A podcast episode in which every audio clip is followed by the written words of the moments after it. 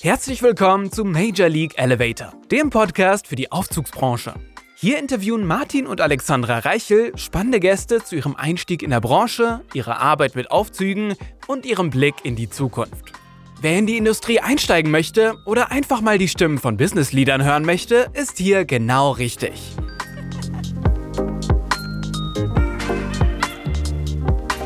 Hallo und willkommen, liebe Zuhörer des Major League Elevator Podcasts. Hier ist eure Alex. Und hier ist der Martin. Servus und hallo.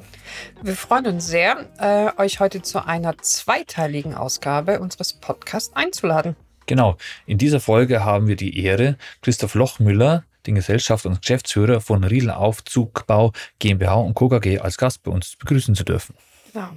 Unser Gespräch war so interessant und so voller Themen über die Vergangenheit und Zukunft, dass wir uns entschieden haben, es in zwei Teile aufzuteilen, um euch einfach nichts davon zu kürzen, einfach genauso wiederzugeben, wie es im Gespräch ist.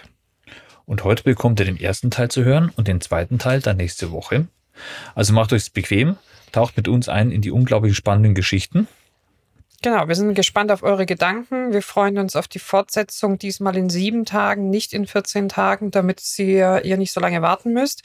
Viel Vergnügen beim Zuhören. Und jetzt sagen wir Hallo, Christoph. Servus und Hallo. Hallo.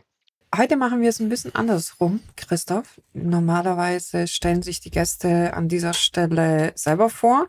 Wir haben was vorbereitet. Wir würden gerne dich äh, aus unserer Perspektive vorstellen. Und dann würden wir gerne hören, äh, ob du da noch was zum Ergänzen hast. Wie mit so einer netten Zeichnung wie bei Ringelstädter vielleicht. So ungefähr, bloß wir können nicht so gut zeichnen. Ja. Deswegen, ich bin gespannt. Wir haben so warm gefühlt, ja. Ähm, Firma Riedel feiert ja dieses Jahr 90-jähriges Jubiläum. Also wirklich eine beeindruckende Historie, wurde 1934 in einem Hinterhof in einer Garage in München gegründet. Eigentlich damals wie heute ist wohl so eine Garage vielversprechender Standpunkt oder Startpunkt für ein erfolgreiches Unternehmen.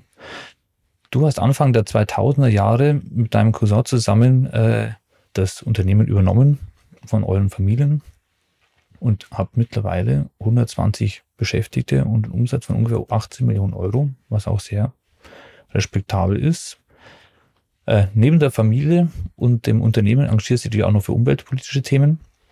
Da sind wir auch noch sehr gespannt. Das ist auch ein großes Thema, was ja bei euch auch äh, in der Firma äh, dargestellt wird.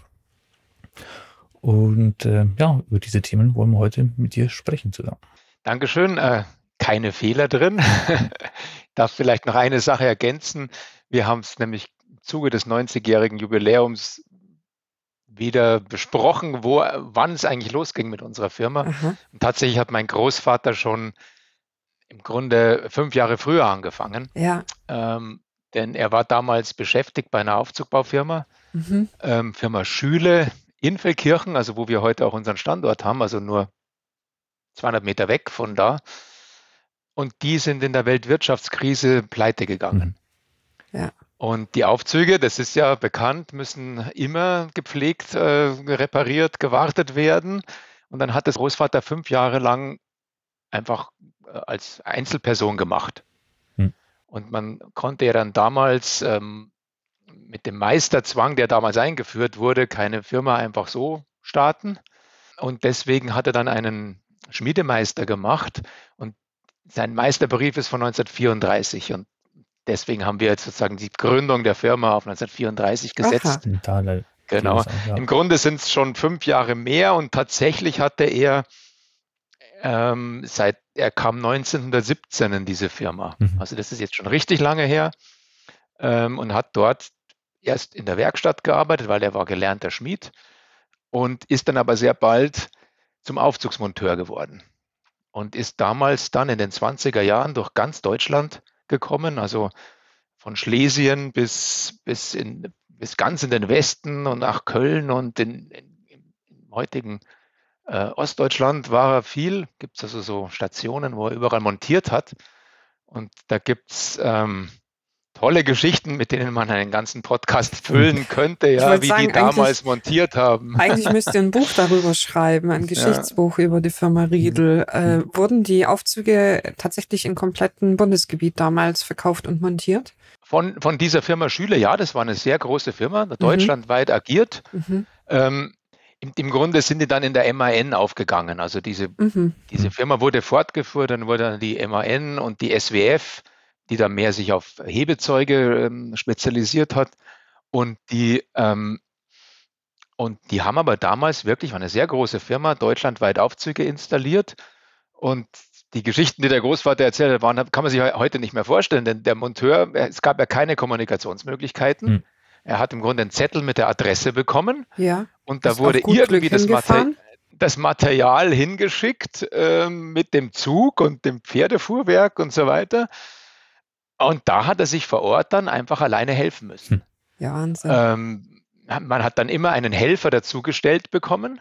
Also das fuhr nur der Monteur hin und dann haben diese, waren ja meistens Firmen als Auftraggeber, die haben dann gesagt, ja, wie viel brauchst du noch, die da mithelfen? Ja? Und dann wurde halt mit den damaligen Mitteln wurden die, ähm, wurden die Aufzüge gebaut. Ähm, das kann man sich heute nicht mehr vorstellen, wo der, wo der Lastwagen kommt und mit dem Kran ablädt und so weiter. Das mussten die sich damals Fall für Fall immer überlegen, wie kriegen wir die Sachen vom Zug, wie kriegen wir sie hintransportiert, wie kriegen wir sie eingebracht und so. Also müssten unsere Monteure heute schon auch noch, wenn, wenn die Ware mal vor Ort ist, aber da war schon diese ganze Logistik.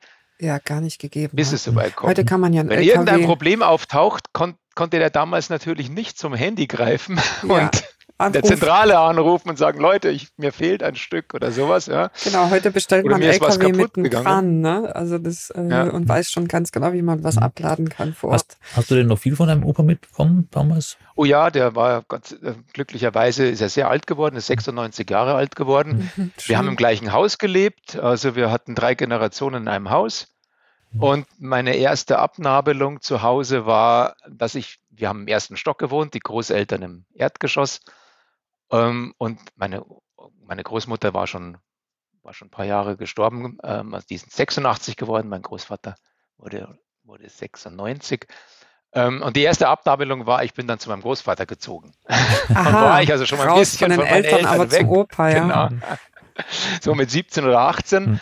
Ähm, wir hatten dann sehr unterschiedliche Lebensrhythmen. Also wenn ich vom Feiern nach Hause gekommen bin, war er gerade aufgestanden und äh, dann haben wir uns zusammengesetzt und haben also gern mal ein Stündchen noch geratscht und mhm. äh, er hat mir von früher erzählt, deswegen kenne ich wirklich viele dieser Geschichten und ähm, aber immer noch, Gott sei Dank. Aber immer noch interessiert an, an dem Firmengeschehen, was so wahrscheinlich auch technisch alles vorangeht oder sich verändert. Ja, das hat ihn immer sehr interessiert mhm. und ähm, äh, da, darüber haben wir gesprochen, aber er war einfach bis zu seinem Tod ein geistig voll auf der Höhe, immer interessiert am politischen Leben, an, an gesellschaftlichen Entwicklungen.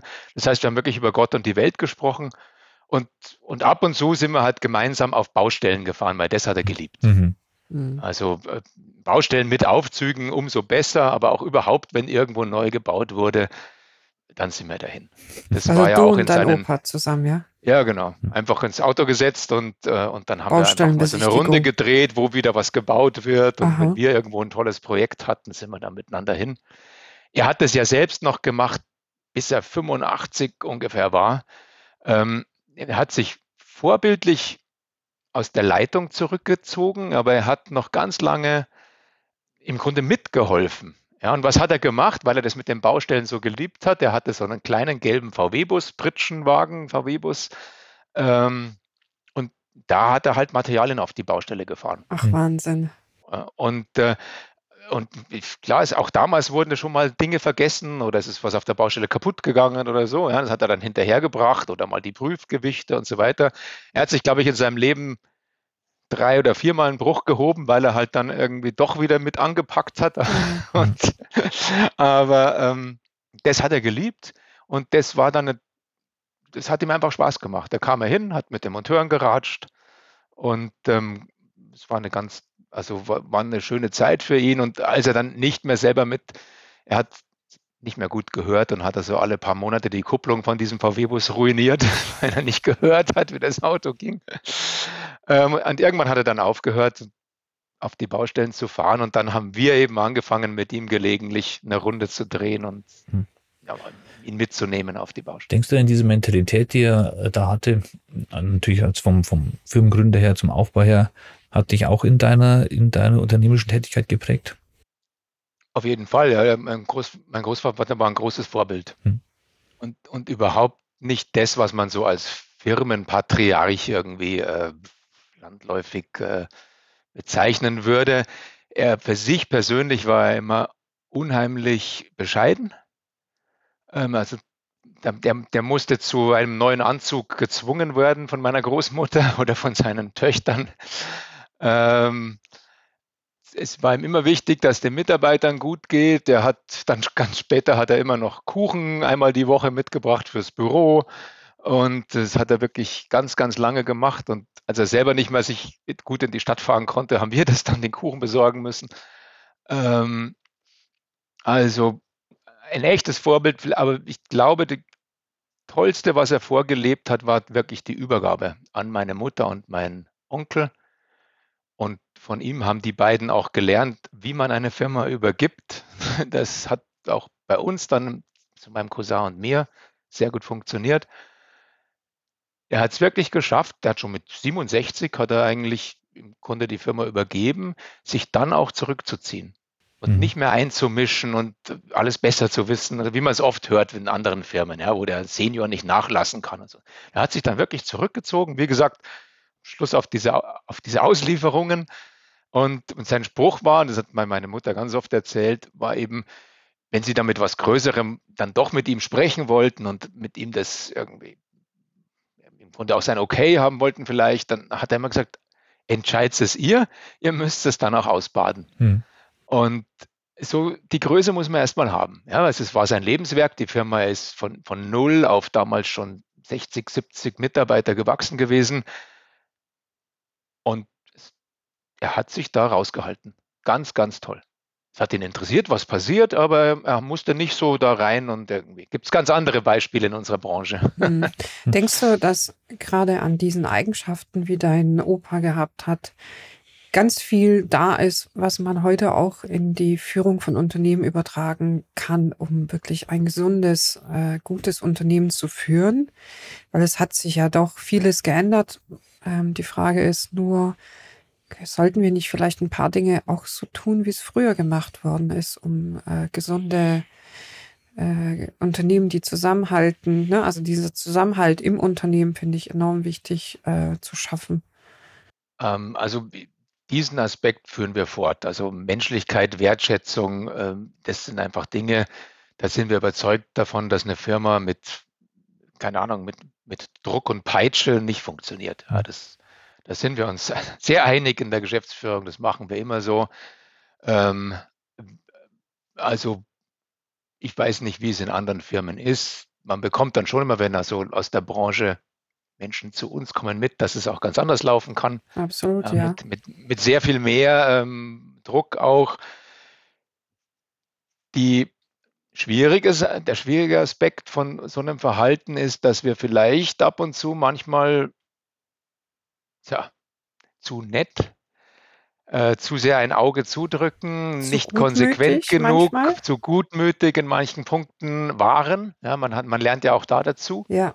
Ja, dass man irgendwann die Dinge auch unterscheiden muss, wo man sagt, okay, also es gibt, gibt aber gewisse Dinge, die wollen wir umsetzen und nachdem auch die Mitarbeitenden sich bei uns richten sollten.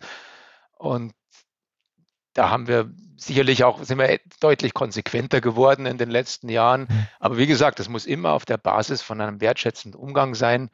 Seit, seit Jahrzehnten ist mein Leitspruch, was ich bei uns erreichen möchte, ist ähm, konzentriertes Arbeiten in angenehmer Atmosphäre. Mhm. So also bringe ich es immer auf den Punkt. Ja, ja. Wir sind in einem Wettbewerb, unsere Branche ist über 150 Jahre alt, also da sind die Claims abgesteckt. Jeder, der da wachsen oder sich entwickeln oder auch nur sich behaupten will, muss wirklich gute Arbeit leisten. Und, und das heißt, man muss konzentriert arbeiten, man muss an den richtigen Themen dran sein und so.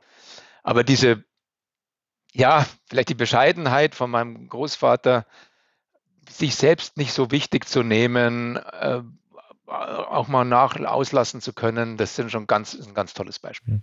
Ja. Jetzt hast du erzählt, dass er die Übergabe von der ersten Generation in die zweite Generation ja schon lange vorausgeplant hat. Auch die, ähm, jetzt die Übergabe an euch. Ähm, hat er gut funktioniert und ich habe gelesen, er sorgt jetzt schon dafür, dass die nächste Generation in den Startlöchern steht. Ähm, mhm. Was sind denn deine Gefühle, wenn du jetzt, jetzt auch wieder Anfang des Jahres hörst, dass einige große Firmen, namhafte Mittelständler einverleibt haben, was, oder verkauft, was, oder verkauft worden sind? Wie geht ja. denn da, äh, was geht da in dir vor? Naja, das ist ja in unserer Branche der Klassiker. Also da kommen wir vielleicht später nochmal drauf. Ich glaube, es wird immer schwieriger heute, sich im Aufzugbau selbstständig zu machen und Fuß zu fassen mit, also mit einer kompletten Aufzugfirma. Ja. Die Regularien sind wirklich gewaltig.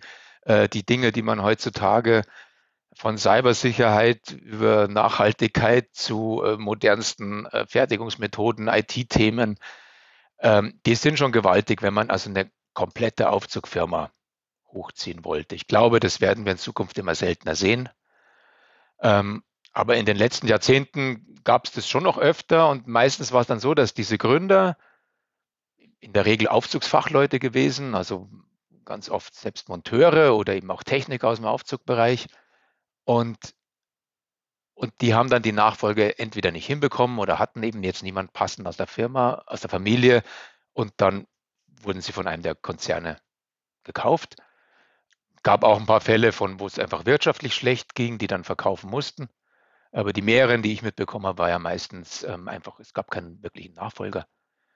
Und natürlich, also irgendwo gibt es bei Firmen immer mal Schwierigkeiten. Also entweder es gibt einfach keine Nachfolger, dann, dann sagt der Firmenchef irgendwann, ja gut, jetzt kann ich arbeiten, bis ich 75 bin oder ich, ich, ich verkaufe die Firma. Und die meisten hat man schon den Eindruck, versuchen auch die Firma so zu übergeben, dass dass es weitergeht mit, mit den Arbeitsplätzen. Aber natürlich wissen wir alle, dass an irgendeiner kleinen Fertigung und an einer Sonderspeziallösungen oder so die Konzerne nicht wirklich interessiert sind. Ja. Und deshalb ist da schon immer die Gefahr da, dass eine Firma, die manche speziellen Dinge tut, ähm, übernommen wird und es dann doch auch auf die Arbeitsplätze geht. Und das tut einmal als Unternehmer dann schon sehr, sehr weh. Ähm, und das ist was, was wir absolut vermeiden möchten. Ja, ihr habt ja ja auch das Thema gehabt, äh, ähm, es ist, glaube ich, kein Geheimnis, wenn man verrät, dass äh, deine Kinder noch nicht volljährig sind. Das heißt, sie sind vom Alter her nicht so weit, äh, dass man sagt, man kann über eine Übernahme jetzt schon irgendwie organisieren, vorbereiten. Ihr habt ja eine andere Lösung gefunden, so wie ich gelesen habe. Ne? Erzähl mal, wie es ihr gelöst habt, um da jetzt, sage ich mal, eine gewisse ja äh, Fortführung Fortführung zu sichern und zu sagen, man kann auch eine mhm. gewisse Zeit überbrücken oder vielleicht auch so mit übernehmen. Äh, genau. Also die, ähm, also unsere Lösung, äh, um es gleich vorwegzunehmen, ist eben, wir haben einen weiteren Geschäftsführer eingestellt. Äh, mein Cousin und ich, wir sind ja 56 und also ich bin 56, er 58. Also wir sind dann damit auch nicht mehr die Jüngsten. Wenn man das also jetzt an normalen Arbeits Lebenszeit äh, sieht. Genau. Oder eben auch, man weiß nicht, was gesundheitlich passieren kann. Also mein Vater zum Beispiel ist schon mit 69 Jahren gestorben. Und in, insofern ist es Verpflichtung, dass man diese Nachfolge äh, und eine gewisse Fortführung regelt, frühzeitig regelt. Ja. Und ähm, da war es bei uns immer gut, dass wir ohnehin zwei waren. Das ist ja eine Besonderheit in der Branche oder einer Firma von unserer Größe mit 120 Mitarbeitern. Wir, wir waren immer schon Doppelspitze was uns gerade beim Thema Freizeit, Erholung, aber auch Sparingspartner wie bei schwierigen Entscheidungen sehr geholfen hat. Und deswegen äh, konnten wir all die Jahre eigentlich gut auch durchstehen, weil wir, also jetzt sagen wir von der persönlichen Belastung, weil wir eben nicht dieser eine Firmenchef waren, der irgendwie alles auf den Schultern hatte. Also es gab ohnehin schon immer zwei, das war sehr gut. Aber eben sind wir jetzt beide schon, gehen auf die 60 zu und da muss man sich eben, also wie gesagt, dieses, das Notfallszenario war quasi immer, ähm, wenn es einen von uns beiden, wir sagen mal, gegen den Baum fährt oder so, dann ist der andere noch da. Mhm. Ja, jetzt müssen wir diesen Altersaspekt noch berücksichtigen.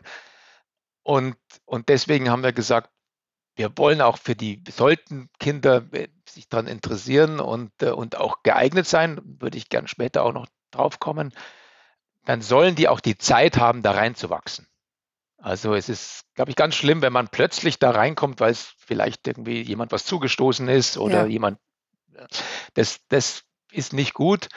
In meinem, meinem persönlichen Karriereweg war ich auch erstmal woanders. Das war auch sehr, sehr hilfreich. Und deswegen, deswegen haben wir einen äh, Geschäftsführer eingestellt, der 15 Jahre jünger ist als wir. Also auch vom Alter her schon ein erfahrener Mensch und, äh, und vom Alter her perfekt, um sagen wir, die nächsten 20 Jahre zu begleiten bei uns. Ähm, und außerdem ein sehr, sehr fähiger Mann, der die Firma schon seit acht Jahren kennt. Der kommt aber nicht ursprünglich aus dem Aufzugsbereich, oder? Was ich gelesen habe. Nein, sondern er war ähm, jetzt acht Jahre lang unser IT-Berater für unser großes ERP-System.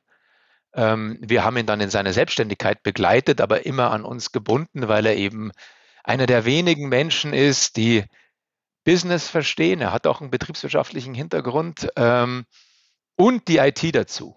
Das ist leider total selten. Ja. Wir haben auch sehr viel Ärger mit IT-Firmen, ähm, weil man oft den Eindruck hat, die sind begriffsstutzig, beziehungsweise ähm, da ist so viel Wechsel oder so viel Personalmangel, dass also dann tatsächlich sich, die sich nicht ausreichend um die Firma annehmen, die sie betreuen. Und unser Herr Leitner, Thomas Leitner, der, die, der das gemacht hat, der jetzt unser neuer Geschäftsführer ist, der hat das damals super gemacht. Der hat verstanden, wie wir funktionieren. Der hat acht Jahre lang uns begleitet. Dadurch hat er jeden Aspekt der Firma kennengelernt. Und da war es fast natürlich, sich darum zu mühen, dass er bei uns Geschäftsführer wird. Hm. Und das ist er jetzt auch hochoffiziell mit Handelsregistereintragung seit einigen Wochen. Und äh, läuft gut. Und jetzt haben wir sozusagen diesen Aspekt der Zukunftsplanung, kann man schon mal einen Haken dahinter machen. Es gibt viele Projekte, aber jetzt sind wir ja sogar drei Geschäftsführer. Hm. Und äh, das sehe ich also jetzt sehr positiv in die Zukunft. Das heißt, ihr könnt jetzt mehr Urlaub machen. Haben wir, wie gesagt, vorher auch schon gemacht, weil wir uns eben abwechseln konnten. Ja. Genau. Nee, also das, ich glaube, es ist wichtig, dass man auch sich zwischendrin mhm. wieder erholt. Ja, man kann das nicht. Man hält, man, ja, es man gibt natürlich, je jünger man ist, desto mehr hält man aus, aber irgendwie, man, ja. man genau, braucht man lebt neben der Arbeit, auch um seine Arbeit mal um zu leben. Genau. genau. Äh, du hattest, ja, viele leben auch für die Arbeit, was ja auch äh, ganz gut ist. Ähm, du hattest erwähnt, äh, die Kinder, die ja erstmal Interesse generell haben sollten, die ja äh, auch einen Weg gehen sollten, bevor sie so in die, in die Firma reinstürzen, damit sie nicht so ganz fremd ist. Erzähl mal, wie ist es denn bei euch? Ähm, Gibt es Interesse grundsätzlich und was habt ihr euch dann gedacht, was der richtige Weg sein könnte, um dann die nächste Nachfolge antreten zu können? Also ja, es gibt tatsächlich Interesse ähm, und meine Kinder sind tatsächlich jetzt, also Ende der Woche wird meine Tochter volljährig, dann habe ich drei volljährige Kinder. Mhm. Äh, die, äh, hat, die wird es dann auch Abitur machen ähm, in diesem Jahr und dann habe ich drei Kinder mit Abitur, das ist ja schon mal toll.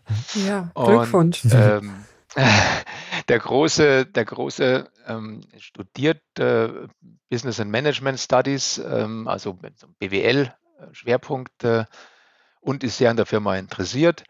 Und, und ich möchte es aber genauso machen, wie es meine Eltern gemacht haben oder vielleicht sogar noch etwas weiter. Ja? Also Kinder sollen selbst entscheiden, was sie gerne machen möchten. Ja. ja. also man will niemanden dahin drängen oder irgendwie sagen, du, einer muss doch machen oder so. Das wäre ja furchtbar. Ja.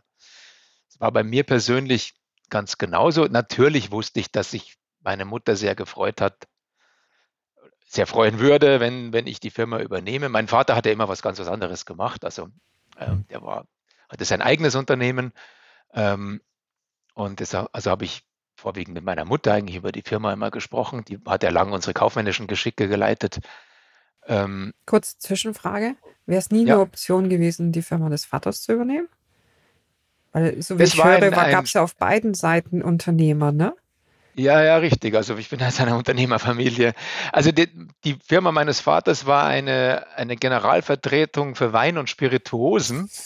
ähm, der hat damit sehr gut verdient, viele Jahre lang. Ja. Aber dieses, also das war sehr einträglich, ja, aber dieses Modell des Handelsvertreters hat sich dann natürlich mit der, den Änderungen im Handeln irgendwann aufgehört. Aha, okay. Also die haben früher haben die war das weit verbreitet und der Handelsvertreter hat je nach Umsatz Provision bekommen. Ja, das war sehr, sehr lukrativ. Aber je größer die Marken wurden, haben die dann immer versucht, direkt zu vertreiben. Ja, und dann kamen natürlich die großen Handelsketten und dann waren diese Generalvertreter, das Gibt's war dann ein Auslaufmodell. Also insofern hat sich die Frage nie gestellt. Es war lange, lange, lange Jahre ein, ein sehr attraktives Geschäft von meinem Vater.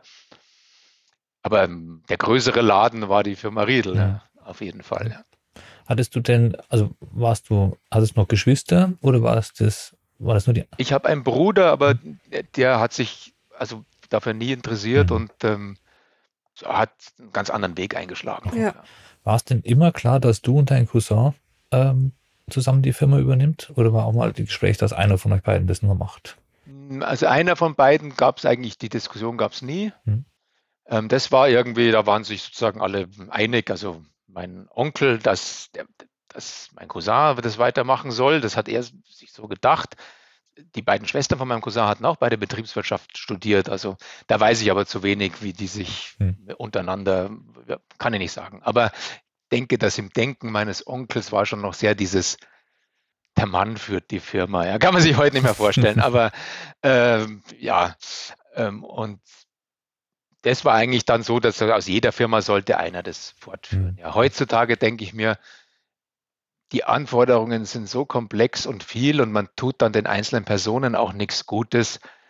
In der heutigen Welt muss man auch die Eignung der, der Bewerberkinder sozusagen äh, wirklich prüfen und, und sich und überzeugt sein, dass die das auch können hm. ähm, oder sich oder da reinwachsen können. Weil sonst gibt, gäbe es in einer Firma auch, man muss ja nicht immer Geschäftsführer werden, ja, gäbe ja auch andere Posten, die man hm. vielleicht gut ausfüllen kann. Vielleicht nicht so einfach in der eigenen Firma, aber ähm, man ist nicht Chef per Geburt. Ja. Man, man muss einfach, äh, ähm, man, ich finde, man muss das auch wirklich ausfüllen. Und es, es ist auch schrecklich, wenn einer jemand in eine Rolle ge, gepresst wird, die er gar nicht ausführen kann. Hm. Ja. Und das habe ich in anderen, ich kenne einige andere Unternehmen und Unternehmer so aus dem Unternehmerkreis und versuche immer irgendwie die Augen offen zu halten. Gibt schon Beispiele, wo man denkt, ja, ähm, da hat man den Kindern nichts Gutes getan. Ja, und was wollen Eltern? Eltern wollen doch, dass sich ihre Kinder gut entwickeln und glücklich werden und, und, und nicht, dass die Firma weitergeht. Ja, also, also im Sinne von, in der Familie weitergeht. Natürlich wünsche ich mir, dass die Firma weitergeht und die Arbeitsplätze erhalten sind. Aber, aber jetzt für die eigenen Kinder, denke ich mal, als Eltern schaut man doch zuvor, dass, dass sie glücklich sind. Mhm. Und da geht es nicht so ums Geld, sondern da geht es um, dass man was tut, was man gerne tut. Absolut, aber wie du sagst, es gibt ja verschiedene Positionen in einer Firma. Man kann ja auch nicht zwar alle Talente und äh, Möglichkeiten der Welt in einer Firma abbilden, aber ein paar kann man dann schon auch anbieten und schauen, wohin sich es entwickeln genau. kann. Wenn also, genau. Es war bei mir ganz ähnlich. Also ich hatte mich aktiv dafür entschieden. Ich merke es jetzt bei meinen Kindern, wenn die, ja, was studiere ich und so. Es gibt ja inzwischen zehntausende Studiengänge. Ja, und was mache ich jetzt oder so? Oder mache ich doch eine Lehre? Und, ähm, da ist man in dem Alter noch sehr unklar und denkt halt irgendwas. Ja, ich habe immer gern gebastelt und geschraubt und gemacht und so. Und dann dachte ich mir, ja, Maschinenbau ist doch gut. Hm. Maschinenbau. Hm. Und in den ersten Semestern haben wir gedacht, was tue ich hier, ja? Also schon allein die, die anderen Typen, die da Maschinenbau studiert haben, die waren so anders als ich. ich mir gedacht habe, das ist irgendwie nicht meine Welt, ja. Und oh, nee, die haben alle davon geträumt, zu BMW zu gehen und, und die tollsten Konstrukteure zu werden oder so. Und ich dachte mir, nee, also, und, und da ist eigentlich erst dieser Denkprozess in mir losgegangen. Was kann ich, was kann ich gut, wo, wo, wo will ich hin, was will ich machen? Und, und ein Schlüsselerlebnis war, ich bin dann damals zur Studienberatung von der TU München gegangen und ähm, hatte ein sehr gutes Gespräch mit dem Berater dort. Der war wirklich toll. Es war so bestimmt eine Stunde, anderthalb, hat er sich Zeit für mich genommen, hat mich mal reden lassen und mir was erzählt und mir, mir ein bisschen ausgehorcht. Ja. Dann haben wir so miteinander entwickelt. Erstens, und das hat er wirklich richtig analysiert, ich bin Generalist, ich bin jemand, der gern vielschichtig viele Dinge tut, ähm, vielseitig interessiert ist. Und da, außerdem haben wir mein Fäbel für die Architektur äh, herausgearbeitet. Ja. Mhm. Dachte mir, okay, ja, das ist eigentlich was, da toll, was man da alles begleiten kann als Architekt und machen und tun und sehr viele unterschiedliche Aspekte, also vom, vom Entwurf bis zur Bauausführung, zur Projektplanung und so weiter, fand ich cool. Ich habe mich beworben für äh, Maschinenbauen, weil ich recht gute Abiturnoten hatte. Damals war ja überall auch Numerus Clausus und ähm, schwierig. Habe ich dann auch einen Studienplatz sogar in München bekommen, wo ich bleiben wollte. Und habe mich gefreut, super, ja, kann ich gleich umsteigen. Und dann habe ich das Nachdenken angefangen. Mhm. Und ähm, oder weiter nachgedacht, sagen wir mal so. Und habe dann schon gemerkt, wie spannend ich die Firma finde und wie, ähm, dass mich das doch sehr reizen würde. Dann habe ich mir gedacht, naja, kannst ja trotzdem Architektur studieren, gehst in die Firma. Und habe gedacht, nee, also in der Firma muss ich ja fachlich dann Architekten beraten und nicht beraten, wie sie ihre Häuser bauen, sondern wie der Aufzug da reinkommt. Und dann dachte ich mir, da ist ein solides Maschinenbaustudium doch gut. Ja. Und dann habe ich das durchgezogen. Ähm, habe gedacht, dann muss es aber schnell vorbei sein, weil irgendwie äh, das ist nicht meine Welt. Ja. Ich muss dazu sagen, es wurde dann besser im Hauptstudium, wenn es wirklich spezieller wird. Dann habe ich spezialisiert auf technische Betriebsführung und auf Fördertechnik natürlich, naheliegenderweise. Da wurde es dann auch interessanter und besser und ähm, das war gut, aber ich bin einfach vom Typ her kein Maschinenbauingenieur. Hm. Ähm, und ich bin viel lieber mit, mit vielen Menschen zusammen. Ich kommuniziere gern, ich kommuniziere gern, ich organisiere gern. Ähm, und wie gesagt, am liebsten möglichst breit. Äh, das liegt mir am meisten. Und ähm, also so eine extreme Spezialisierung auf irgendwas ist nicht so mein Ding. Und dann, dann habe ich es eben schnell durchgezogen. Die haben damals, hat es durchschnittlich 13,5 Semester gebraucht, äh, Maschinenbau abzuschließen mit Diplomingenieur. Und Wie ich habe dann damals 9,6 Semester gebraucht, oh. worauf ich sehr stolz bin. Das war wirklich schnell. Ja. Damit der Schmerz, Schmerz schnell vorüber ist oder weil es sich so dann ungefähr, ja. Und, und, und, weil ich auch jemand bin, der, wenn er dann mal was macht, konsequent durchzieht. Ja. Und ähm, dann habe ich es halt einfach durchgezogen. Hm. natürlich auch das ist ein schweres Studium, da fällst du auch mal hier und da durch und musst nochmal eine Prüfung schreiben und so, aber dann hängst dich halt rein und, und lernst hart zu arbeiten. Darum geht es ja im Studium auch. Und, ähm, und wenn man ein Ziel hat, kann man es dann erreichen. Also ist zumindest meine Erfahrung, wenn man halt fleißig ist, sich reinhängt. Ja. War ja eine sehr gute ähm, Übung fürs Unternehmertum. Richtig, genau. Genau. Und dann war es allerdings für mich wichtig, bei diesem Thema, wo gehe ich jetzt hin? Ähm, also mir war völlig klar, ich will nicht gleich in die Firma gehen. Ich hatte über lange überlegt, ob ich noch ein Aufbaustudium Wirtschaftsingenieur mache. Das gab es damals nicht kombiniert. Man musste dann als erstes volle Ingenieurstudium haben und dann noch mal Wirtschaft machen. Okay. Ich hatte dann aber keine Lust mehr auf Uni. Und ähm, dann habe ich mich eben in der Branche beworben und bin dann zu Otis gegangen, äh, also allergrößten Mitbewerber ähm, und war dort. Und, und der Hauptgrund war der, ich wollte mir selbst beweisen, dass ich es auch alleine kann. Ja, also nicht einfach nur der Erbe zu sein, ja, sondern wirklich zu zeigen, Leute, ich kann was und äh, das war für mich besonders wichtig, ja, dass ich einfach sehe, okay, ähm, ich hätte es auch ohne den familiären Hintergrund zu was gebracht. Ja. Und wie wurde man da so wahrgenommen in, bei der Firma Otis, wo man gewusst hat, äh, der hat dran noch die andere da Firma? Ich zu, da ich zu Otis Österreich gegangen bin, äh, hat das, war das nicht bekannt. Achso, das war jetzt auch meine Frage. Und als gewesen. es dann bekannt wurde, hat es die auch nicht gestört, ja, weil da haben die mich schon als sehr, sehr kompetenten und, äh, und, und, und welche Aufgabe hast du denn gemacht und auch bei loyalen Mensch.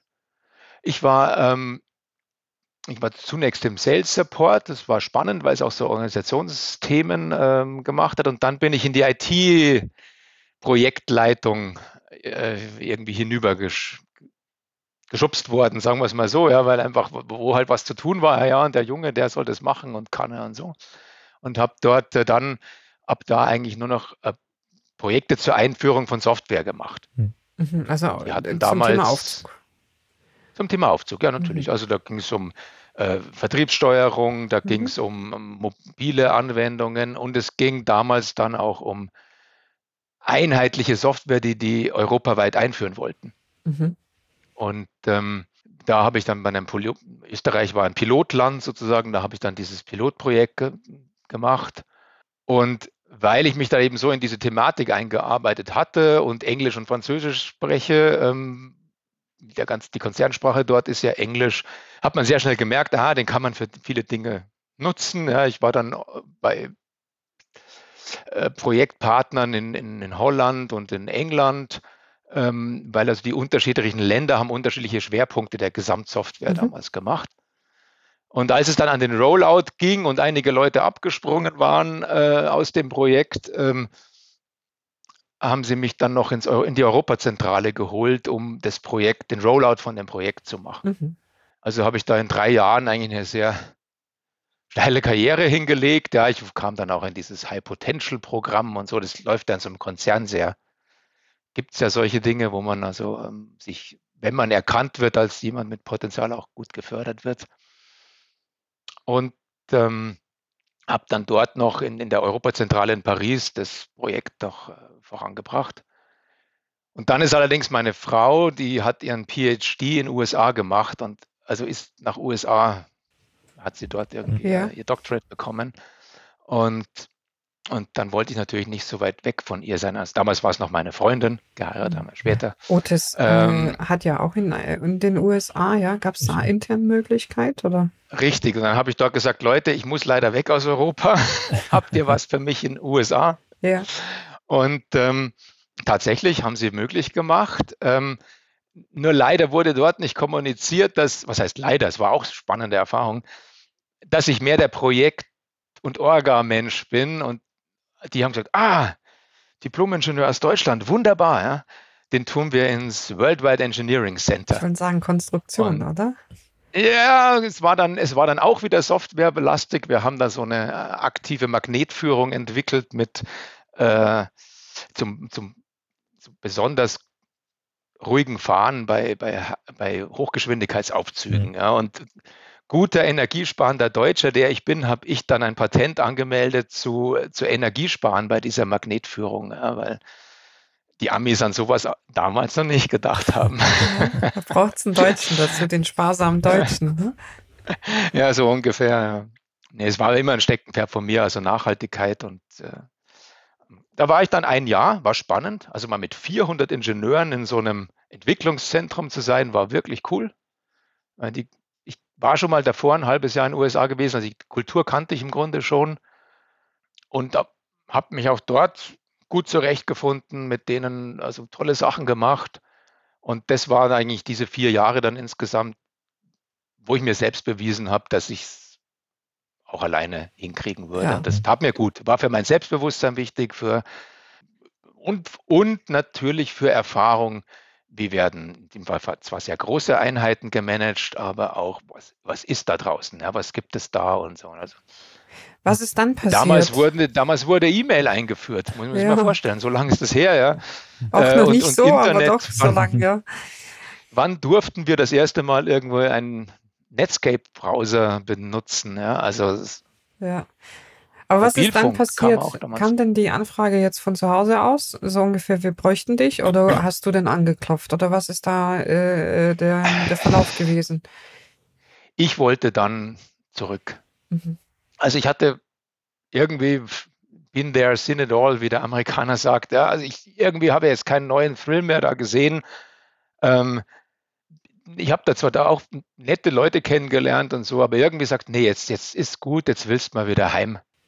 Und, ähm, und habe dann mit meiner Frau gesprochen und, und dann haben wir gesagt, okay, also ich gehe früher heim und sie macht den Doktor fertig und sie kam dann quasi ein Jahr später nach wieder zurück. Also es war nie eine Option, ähm, drüben äh, wirklich auszuwandern und dort äh, dauerhaft zu bleiben. Nein. Also ich bin so, sehr verwurzelter Mensch, ich bin unheimlich gern bei uns in Oberbayern und äh, ähm, ich liebe meine Heimat und ich liebe meine Familie und Freunde. Also das war keine Option. Hm. Aber es war wahnsinnig wichtig, mal vier Jahre sich selbst auszutesten, viele Anregungen mitzunehmen, ähm, modernes Management, dieses internationale, eben mit der Sprache Englisch, die natürlich dadurch perfektioniert wurde, ähm, umzugehen, was mir dann später in der, in der Firma Riedel sehr, sehr geholfen hat. Mhm. Also ich kann das jedem nur empfehlen. Also die Studenten machen es inzwischen ja eh, Auslandssemester sowieso, an, sich öffnen, andere Kulturen. Ja und, und ja. in anderen Firmen gewesen zu sein, ist auch unheimlich hilfreich. Ist übrigens auch der tolle Effekt von unserem Herrn Leitner als Geschäftsführer, der ja als Berater 25 Firmen war. Mhm. Ja, und unterschiedlichste Firmenkulturen und Firmengrößen kennengelernt hat der da, da unheimlich viel Anregung mitnimmt. Also ja. es geht nicht um Betriebsgeheimnisse, ging es auch bei Otis nicht, da ja. habe ich also nichts brauchen können, sondern es geht um, wie organisiert man sich. Jeder findet eine andere tolle Lösung über, für Probleme und, und hat andere Schwerpunkte. Das ist unheimlich spannend. Ja. Ich finde, wenn man erstmal über den Tellerrand hinausschaut und mal in einem anderen Land gearbeitet hat und mal alte Kulturen kennengelernt hat, dann hat man wirklich auch mit dem Vergleich von zu Hause wie toll es doch eigentlich doch zu Hause ist. Und Probleme gibt es überall auf der Welt. Äh, und manchmal gibt es woanders auch mehr Bürokratie. Ich war selber in Kanada eine Zeit lang. Ähm, wenn man da wieder zu Hause kommt, dann, dann weiß man das alles zu schätzen, wie man dann in einem Biergarten sitzen kann oder einfach draußen sich bewegen kann. Wie, wie, ja, also, also ich kann nicht zustimmen. Ich, ich sehe auch sehr viele tolle Aspekte in anderen Ländern wo man sagt, hey, da könnten Ohne wir Frage, Deutschen ja, uns was, ja. was abschneiden. Ähm, natürlich bei uns die Sauberkeit, die Organisiertheit, äh, da, das, da stellen wir Deutschen auch oft das Licht unter den Scheffel. Also bei uns läuft vieles sehr gut, ja, aber dieses Rumgeschimpfe ist leider auch eine deutsche Eigenschaft. Absolut, ja. Bürokratie, habe ich festgestellt, gibt es in allen Ländern. Ja. Ähm, wir haben sehr viel mit schwedischen Geschäftspartnern zu tun, von denen kann man so eine gewisse ich würde mal sagen, locker hemdsärmliche Herangehensweise. Eine gewisse Gelassenheit nenne ich es. Äh, äh, mitnehmen, ja, also das ist toll. Äh, ich, ich habe die Franzosen sehr geschätzt, ja, sobald man mal dieses, die Deutschen wollen uns jetzt wieder überfallen, Ding aufgebrochen hat, äh, kann man mit Franzosen sehr tolle Dinge tun und auch sehr viel lernen. Kreativität, ähm, finde ich die, die, Bürokratie in Italien ist krass, also in meiner Wahrnehmung. Also was ich da immer so mitbekommen habe, ist gewaltig. Schon damals fand ich in, unglaublich, wie in USA, wie schlecht die Infrastruktur damals war und auch heute noch wohl ist. Also die, die physische, ja, also ÖPNV, Bahn, Straßen voller Löcher, äh, überall, also höchst marode, die, die Telefonleitungen überall so rum und so dazu im Kontrast, wie innovativ die Amerikaner sind. Mhm. Also im Grunde hat man den Eindruck, sie, sie machen neue Dinge und das Alte vergessen sie. Ja, so ja und dann wären, dann wären die Straßen schlecht und die Schienen und ich weiß nicht was alles. Ja. Also spannend und das ist wirklich toll, die verschiedenen Kulturen kennenzulernen und allein in Europa, was es da für Unterschiede gibt und für tolle Herangehensweisen, äh, ist auch schön, das mal selbst zu erleben. Absolut. Nicht nur im Urlaub, sondern auch mal im arbeitstechnisch. Ja. So, jetzt hast du dann zu Hause angeklopft und hast gesagt, möchte zurück. Ähm, wie, wie war denn die Reaktion? Äh, was ist dann passiert? Weil zu überlegen ist ja, in welcher Form und welche Aufgaben. Ne? Wie habt ihr das? Habt ihr es entwickelt? Habt ihr es besprochen? Das war sehr, also die haben sich gefreut. Ja. ja. Mein Cousin war ja damals schon, äh, der ist direkt nach dem Studium in die Firma gegangen, auch weil mein Onkel schon relativ alt war. Also der war da schon über 70, als ich in die Firma gekommen bin. Also es gab sozusagen immer die Gefahr, dass vielleicht mit ihm mal was ist. Und meinem Onkel war sehr wichtig, dass er schon mal irgendwie was weitergibt. Und ähm, meine Mutter, die war da die zehn Jahre jünger gewesen und zwölf Jahre jünger, also die war, müsste ich jetzt ausrechnen, also so um die 60 rum. Ähm, also das, und, und die haben sich gefreut, dass ich komme. Ich glaube, sie hatten vielleicht auch ein bisschen Bedenken, ob ich nicht doch irgendwie wieder weg dieser will. internationalen Arbeitswelt irgendwo wegbleibe. Ich hatte mich, ich habe vorhin schon gesagt, bin eher der General, Generalist. Also als ich drüben dann in den USA war und mir denn nach ein Jahr Engineering Center das irgendwie nicht mehr so spannend fand, hatte ich mich auch für einen Doktor äh, beworben und habe dort auch ähm, ein, ein, Doktorat sogar bekommen. Und zwar äh, in, in Management Studies. Also weil ich gemerkt habe, Organisationen finde ich spannend und jetzt könnte ich da einen Doktor draufsetzen und einen PhD in Management Studies machen um da nochmal was zu lernen. Es hat allerdings sehr lange gebraucht, bis ich diese Zusage bekommen habe und dann war ich im Grunde schon am Absprung. Also ich habe ich hab noch das Zertifikat zu Hause, wo ich irgendwie den Studienplatz bekommen habe, aber im Grunde war es da schon gelaufen und ich bin auch nicht, ich bin auch nicht traurig drüber, ja. Also ich bin dann gern zurückgegangen und, ähm, und habe mir die Dinge, die ich da vielleicht noch hätte lernen können, dann einfach parallel weiter angeeignet. Learning by doing. Wer weiß, wie es dann gekommen wäre. Bist noch ein paar Jahre in so einem fernen Land. Und, Ja. dann, und dann habt ihr euch zusammengesetzt, du und der Peter, André, und habt äh, ausgekaspert, wer welche Bereiche übernimmt. Oder war das erst wirklich eine Doppelspitze, wo jeder alles gemacht hat? Oder warst du gar nicht gleich an der Spitze? Wie war denn der Verlauf? Mm, Naja, wir, also zuerst, ich bin quasi über Projekt eingestiegen. Im Grunde kann man sagen, unsere Eltern, also kein Vorwurf, ja, also in einer Firma bekommt man nie alle Dinge geregelt und erledigt. Ja. Also das geht nicht. Ja. Wenn wir gucken, was wir alles machen könnten und wofür wir Ressourcen haben, auch persönliche, eigene, aber auch innerhalb der Firma und wie ist der Entwicklungsstand, manche Dinge würdest du gerne machen, aber es geht einfach nicht. In meiner Wahrnehmung haben unsere Eltern ähm, vielleicht etwas zu lang gesagt, das sollen dann die Jungen machen. Es gab also einen gewissen Stau, Investitionsstau, auch Entwicklungs- und, und Organisationsentwicklungsstau. Und das war eigentlich das, was wir die, die ersten Jahre gemacht haben. Wir haben also die drängendsten Themen erstmal aufgeräumt. Und da Mhm. gab es einmal eine völlig veraltete Fertigung, um die hat sich mein Cousin gekümmert, denn der hat immer ein Faible für, ähm, für Produktion gehabt und auch für Konstruktion. Und da war das im Grunde schon natürlich klar. Er hat damals seine ersten Türen entwickelt. Wir sind ja nach wie vor Aufzugstürenhersteller und da hat er über die 25 Jahre ja mehrere Generationen von Türen entwickelt und dann eben auch produktionstechnisch umgesetzt. Und wir sagen immer, wir waren damals so eine zu groß gewordene Schlosserwerkstatt. Ja. Es war Okay. alles sehr viel Handarbeit. Ähm, es waren äh, sehr veraltete Maschinen da, sehr viele Menschen. Also von die, wir sind zwar von den Mitarbeiterzahlen gar nicht so gewachsen, aber wir haben uns sehr in, der, in, der, in den Anteilen von wo haben wir wie viele Mitarbeitende gewandelt. Und da war also diese, diese, ähm, äh, diese Restrukturierung und der Neuaufbau der Produktion war also eins der Riesenprojekte und das andere war die IT. Und nachdem ich, nachdem ich eben IT-Projekte gemacht hatte bei Otis, war es mehr oder weniger auch die natürliche, der natürliche Einstieg eigentlich. Ja, das war dringend nötig. Und dann war es überall so, ach, das sollen dann die Jungen machen, wenn diese kommen und so. Und, und das haben wir beide eigentlich die ersten drei, vier Jahre gemacht. Mhm. Und ähm, also ich bin 98 in die Firma zurückgekommen. Geschäftsführer wurde man dann 2001. Mhm. Da haben unsere Eltern schon gemerkt, dass wir was taugen Mhm. und, ähm, und haben dann auch ganz vorbildlich, auch wie es der Großvater gemacht hat, uns wirklich Verantwortung übergeben. Ja, war sehr gut.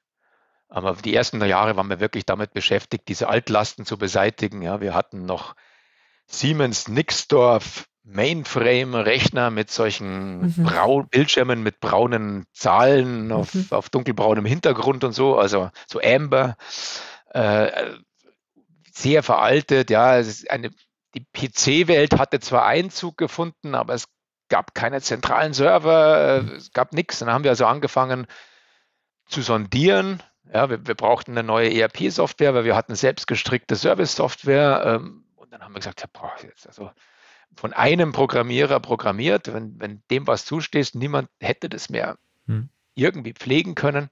Dann haben wir uns auf die Suche gemacht nach, ähm, nach der richtigen Software und bei der Gelegenheit haben wir auch die ganze Hardware erneuert. Und das war dann auch für unsere Mitarbeitenden ein Riesenumbruch. Als ich da hinkam, kannten die keine Maus. Der Einzige, der einen Rechner mit Maus, also diese hier, ja, Mhm. äh, die PC-Maus. äh, äh, PC-Maus, ja. Ähm, als ich da hinkam, war der Einzige, der mit, mit einem normalen PC gearbeitet hat äh, und einer Maus, war mein Cousin beim Konstruieren. Ja. Der war ja schon ein paar, drei Jahre da gewesen. Und die anderen, Mainframe, Tasten, Enter, so. Und äh, Internet hatten wir nicht, wir hatten keine Website, äh, es gab keine E-Mails, so. Das war ich ja alles schon gewohnt von, Hm. äh, von drüben und von unserer Welt da. Und, äh, und das war dann eben die große Aufgabe, das zu, einzuführen und die Firma IT-technisch auf einen neuen Stand zu bringen. War ja zu dem Zeitpunkt ja, glaube ich, eine wahnsinnig wichtige Entscheidung, ne? weil das ist ja eine Grundbasis, die ja da geschaffen worden ist, die ja heute unumgänglich ist, um eine Firma zu führen. Ne? Ja, wir hatten auch ein glückliches Händchen, weil von den vier Produkten, die wir in der engeren Auswahl hatten, sind zwei ziemlich schnell verschwunden. Vom Markt Gab es dann nicht mehr. Damals war auch ein großer Umbruch in, der, in dem Bereich. Ja, und Das andere war Navision, was später von Microsoft und was auch heute noch gibt sozusagen. Da war Kontinuität da. Und, äh, und wir hatten dann das P2 und das hat auch überlebt. Nicht nur überlebt, sondern hat sich sehr gut weiterentwickelt. Heißt heute AP Plus, aber ist die gleiche Firma geblieben, die sehr schön gewachsen ist. Und wir hatten also da keine Brüche drin. Und ähm, das war schon mal, es war so gut, dass wir uns so damit beschäftigt haben, wirklich, was nehmen wir? Und es gab ein sehr innovatives Produkt, das eigentlich IT-technisch weit vorne war. Und ganz toll, die haben damals schon ganz modular gedacht und äh, was jetzt wieder kommt in Process-Oriented äh, Programmierung, äh, dass man sagt, okay, ich baue die Prozesse und dann nehme ich aus Bausteinen, baue ich mir die Software dazu. Haben die damals schon visioniert, aber die waren 10, 20 Jahre zu früh dran und sind dann auch untergegangen, weil halt dann doch niemand ihr Produkt schon, überhaupt auch schon so weit war, in Prozessen zu denken. Das ist in vielen Firmen ja auch erst so gekommen mit der Zeit. Wie siehst du denn die zukünftige Digitalisierungsnot im Aufzugsbereich oder Thema IoT mit ähm, ja, äh, digitalen Zwilling und, und äh, Service ähm, Maintain, Predictive Maintenance und so? Was ist denn da deine Meinung dazu? Das, diese Themen sind bei uns ein alter Hut. Hm. Ja, also wir sind, was IT betrifft, oft sehr weit vorne gewesen, haben manche Dinge wirklich innovativ, auch in dem Markt, auch in der Branche viel beachtet, eingeführt. Ähm, inzwischen haben wir in dem einen oder anderen Bereich müssen wir auch ein bisschen aufholen, ja, weil ein paar Sachen, je nachdem, wo man seinen Schwerpunkt gesetzt hat. Aber ja. ich sage gerne, digitalisieren tun wir schon seit 25 Jahren. Ähm, wir haben damals 98 das erste Programm für den mobilen, nenne ich es jetzt mal der mobile Stundenzettel, also sprich der Monteur vor Ort, wie es heute jeder kennt, ähm, füllt, füllt aus, was er gearbeitet hat, welche Materialien er gebraucht hat, hält es dem Kunden zur Unterschrift hin und, äh, und dann wird das Ding in die Firma geschickt und also elektronisch äh, übermittelt und wir schreiben sofort die Rechnung. Das haben wir 2001 eingeführt und waren damit weit, weit vorne. Wir waren über zehn Jahre fast die einzigen, die sowas hatten, was auch wirklich funktioniert hat. Und ähm, wir haben sehr früh für, für, eine Firma unserer Größe 3D konstruiert, hat sich mein Cousin sehr stark äh, darum gekümmert. Äh, wir haben bei der Aufzugsüberwachung, bei IoT haben wir viele, äh, wir dreimal ein Projekt gestartet, muss man offen sagen, ja, und hatten da jeweils die falschen Partner oder die Partner hatten dann Schwierigkeiten, sagen wir es so, wären eigentlich gute Firmen gewesen. Die einen wurden aufgekauft, da konnte man gar nichts machen. Ja, plötzlich waren die nicht mehr frei am Markt. Ähm, der andere war ein toller Entwickler, hat aber dann private Schwierigkeiten gehabt. Das ist das Projekt mehrfach li liegen geblieben. Jetzt sind wir aktuell gerade wieder dran. Aber also siehst Digitalisierung. Du da siehst du auch den, den, die Notwendigkeit, dass sowas ähm, eingeführt werden muss für Predictive Maintenance, dass quasi äh, das Kästchen den Wartungsmonteur irgendwie setzt, weil es einfach nicht mehr so viele Monteure gibt zum Warten, zum rechtzeitig äh, vorbeischauen. Also in, in Zeiten des Fachkräftemangels sollen Menschen nur Dinge tun, die eine, eine Software oder eine Technologie nicht kann. Gibt es sonst keinen Grund für. Es gibt viele Anwendungsfälle, wo es unheimlich wichtig ist, einen Mensch, der wirklich was gelernt hat und Erfahrung hat, vor Ort zu haben. Ja. Aber es gibt eben auch Dinge, Predictive Maintenance, ja, wo man einfach sagt, nee, da muss jetzt einfach keiner hin, weil die Anlage nichts braucht. Was braucht der Markt deiner Meinung nach, um das ein bisschen mehr in der großen Masse umsetzen zu können? Ja, ich, äh, vielleicht sind es gibt, glaube ich, zwei Engpässe. Das eine sind die Mitarbeitenden, die schon länger dabei sind. Also da muss man natürlich solche neuen Dinge erstmal wirklich in die Köpfe bringen und, und, und das Schulen und Lernen, auch die, das war damals ganz genauso, wie wir das bei elektronischen Serviceaufträgen gestartet haben. Ja, das konnte sich keiner vorstellen und jeder wollte noch wenigstens einen Ausdruck haben, den er dann an seine Plantafel stecken konnte. Ja, also war immer super, weil ich mir dachte, Leute, ihr habt es jetzt im Rechner, ihr braucht keine Plantafel mehr. Haben sie dann zwei Jahre lang, haben sie trotzdem alles, was sie eingeplant hatten, ausgedruckt und hinten dann so eine, wie bei euch, hinter euch so eine große Tafel ja, zum Einstecken ja, und die Dinger. Erst ich dann liebe haben sie die, die E-Mails ausdrucken und sich auf den Tisch legen. Ja, zum Beispiel, ja. Ähm, aber dort war das dann, dann hat der angerufen, der Monteur sagt, habt ihr Arbeit für mich? Dann hat er sich umgedreht auf seine Tafel und hat die rausgezogen. Und, aber nach zwei, drei Jahren haben sie gemerkt, ja, im Rechner steht es ja auch drin. Ja, ich, ich, suche nach deinem Namen, ich suche nach dem Tag und sehe, aha, hier Einsatz, ja, kannst du gleich machen. Hm. Also einerseits das menschliche Umdenken sollte äh, genau. äh, vorangetrieben werden, dass es auch äh, bei den notwendigen Arbeiten am Aufzug auch einfach umgedacht werden sollte.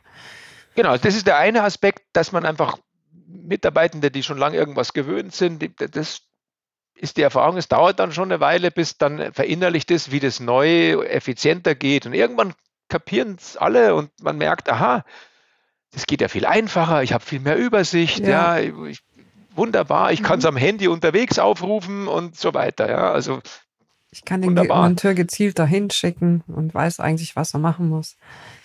Genau, und, ist, äh, und der Monteur kann auch dann schriftlich nachvollziehbar, nicht, äh, nicht am Telefon, hat dann geschrieben, ja, dieses und jene Teil muss gemacht werden, habe ich nicht dabei oder der Kunde wünscht noch dies und jenes oder wir müssen das und das Teil in Beobachtung halten. Ja. Das ist dann schon drin im System und man kann dann das wieder zu neuen Aufgaben machen und kann nachvollziehen, wo kommt es her. Und, äh, und, also haben wir alles eben seit 25 Jahren im Grunde eingeführt mhm. und leben das so.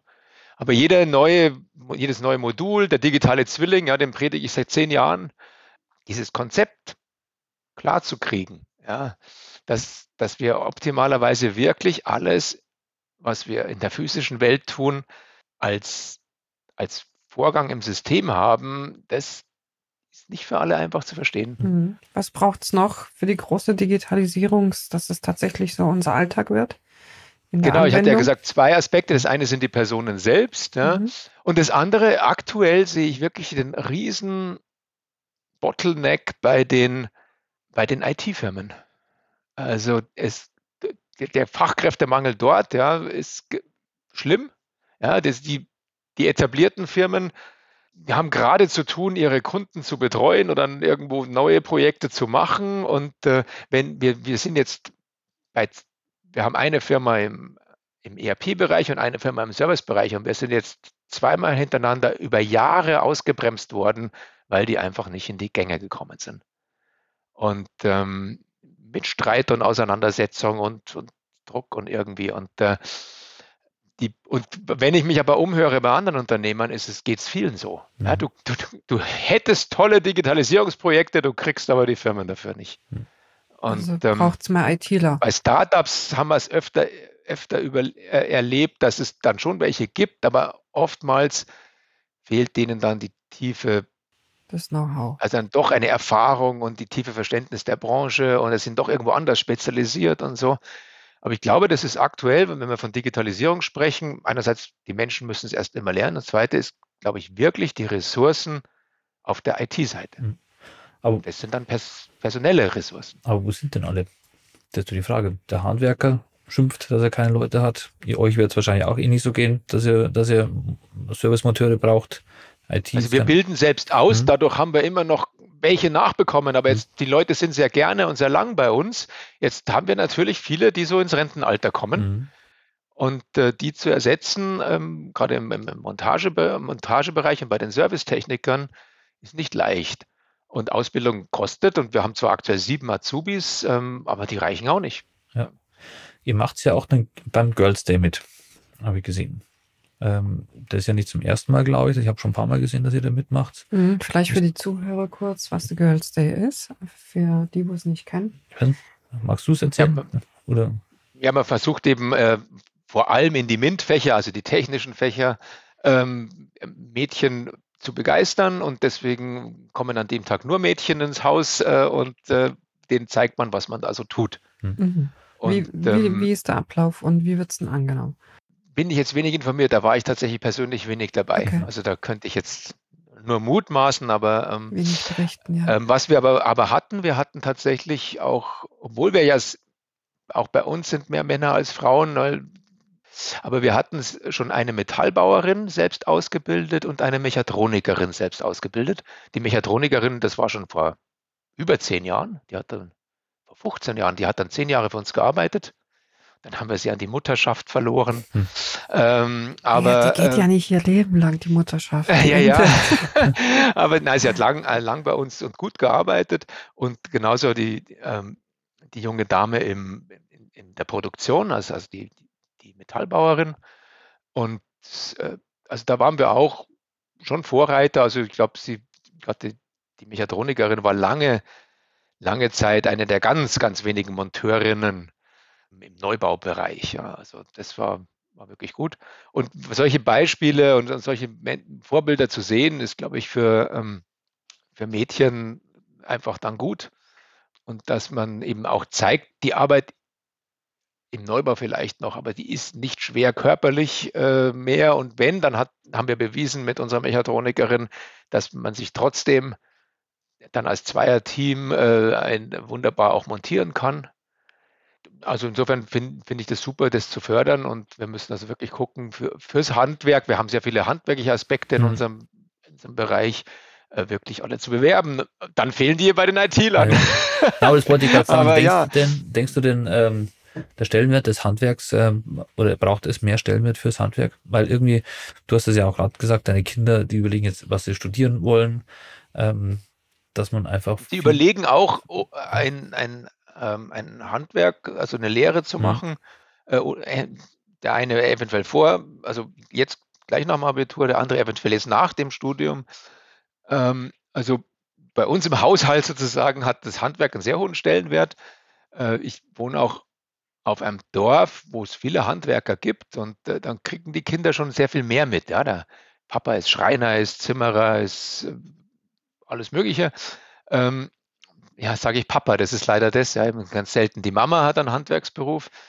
Ähm, und also da, da ginge noch viel, dass man wirklich auch die jungen Mädchen eben noch viel mehr in die Handwerksberufe bringt.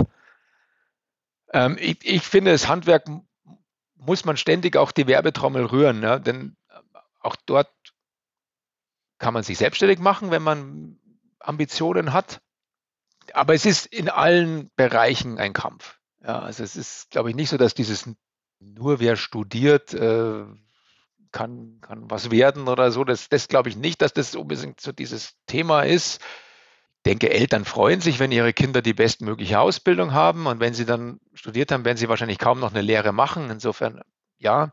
Aber ich glaube, man kann schon auch zeigen, dass, äh, dass, dass man im Handwerk wirklich tolle Dinge tun kann und sich eben auch wirklich toll weiterentwickeln. Also wir haben ehemalige, die bei uns gelernt haben, die, die dann durch die, durch die halbe Firma sind, mit verschiedensten Positionen, Leitungsfunktionen übernommen haben und äh, wirklich, äh, also auch im Handwerk steht einem sehr, sehr, sehr viel offen. Hm. Das bin ich eigentlich auch der Meinung. Ich finde, es wird einfach zu unterschätzt. Und vielleicht haben doch viele im Kopf, wenn ich sage, mein Kind will Handwerker werden, dann denken die, oh, der muss jetzt am Bau schuften äh, und haben da so ein Bild irgendwie, einen mit der Maurerkelle, mit einem Maurerdekolleté irgendwie so und äh, muss dann bei minus 10 Grad irgendwie auf dem Bau schuften. Das ist ja schon lange nicht mehr so der Fall. Und das sind vielleicht veraltete Klischees, die auch das Handwerk äh, noch zu kämpfen hat. Im Handwerk ist IoT oder, oder ja, IT schon längst äh, gang GWC bei euch. Ohne dem geht es ja auch gar nicht mehr. Also muss ja auch wirklich eine, ein helles Köpfchen sein und will was in der Birne haben, um dort gut zu ja, bestehen zu können. Auf jeden Fall, ja. Und zum Beispiel in unserer Produktion, ja, wir produzieren mit modernsten, wir haben einen Abkantroboter, wir haben eine äh, vollautomatisierte Laser, äh, Standslasermaschine. Ja, da sitzen, sind inzwischen drei und drei, vier Leute, die sich tatsächlich um um das Handling, die Produktion der, also die, um die Maschinen kümmern, dass die funktionieren, die Programmierung äh, der einzelnen äh, Aufträge. Die gesamte Auftragsplanung äh, ist sehr komplex und findet am, am Rechner statt, aber du brauchst auch noch dieses handwerkliche Wissen, was kann wie, wo dann auch gebaut werden und dass die Maschinen auch funktionieren. Super spannend. Ja. Ja. Wir sind natürlich mit 120 sind wir ein großer Betrieb, wir sind kein reiner Handwerksbetrieb, aber Servicetechniker, ähm, Montage, auch die ähm, im Grunde produzieren tun wir mit industriellen Methoden, aber die Menschen, die vor Ort sich um die Aufzüge kommen, das ist, das ist wirklich Handwerk. Das war der Podcast Major League Elevator. Wenn dir der Podcast gefallen hat, lass uns gerne eine Bewertung da und abonniere den Podcast, um keine Folge zu verpassen. Wenn du Themen oder Gästevorschläge hast, melde dich gerne bei podcast@uns.gmbh. Wir hören uns wieder bei der nächsten Folge.